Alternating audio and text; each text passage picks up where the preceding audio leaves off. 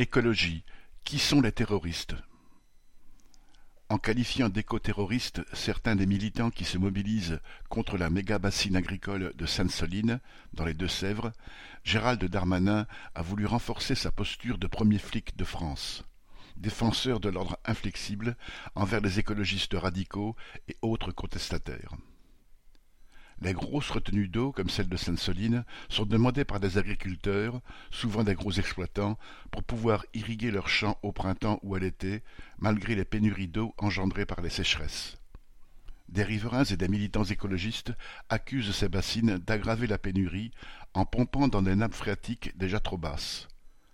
En décidant de faire interdire par la préfecture la manifestation des opposants à cette retenue et d'envoyer mille cinq cents gendarmes mobiles pour les contenir et les disperser, Borne et Darmanin ont d'emblée choisi leur camp et décidé de jeter de l'huile sur le feu.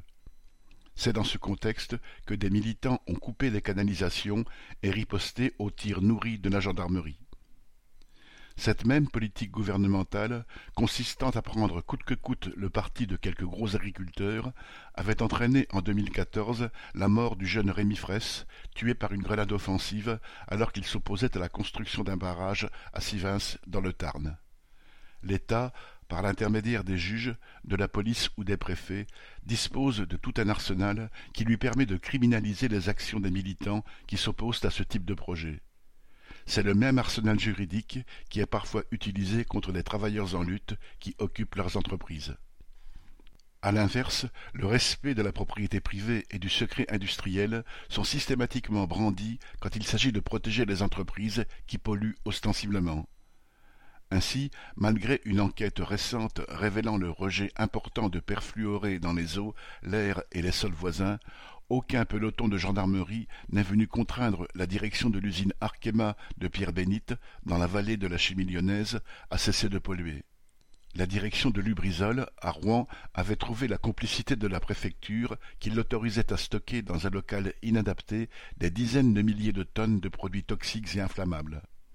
Ces négligences ont provoqué un incendie géant en 2019 et la pollution de toute une partie de l'agglomération rouennaise. Après cet incendie, ni le préfet ni Warren Buffett ou les autres propriétaires de Lubrizol n'ont été accusés de terrorisme. Quant au patron du groupe Total, propriétaire de l'usine AZF de Toulouse, ils ont fait sauter tout un quartier de la ville en 2001, tuant trente personnes et faisant des milliers de blessés. Grâce à ses milliards d'euros et son armée d'avocats, Total a pu différer les procès, multiplier les appels et minimiser sa responsabilité dans cette explosion criminelle. Ces terroristes-là courent toujours, et ils ont même le pouvoir sur la société. Xavier Lachaud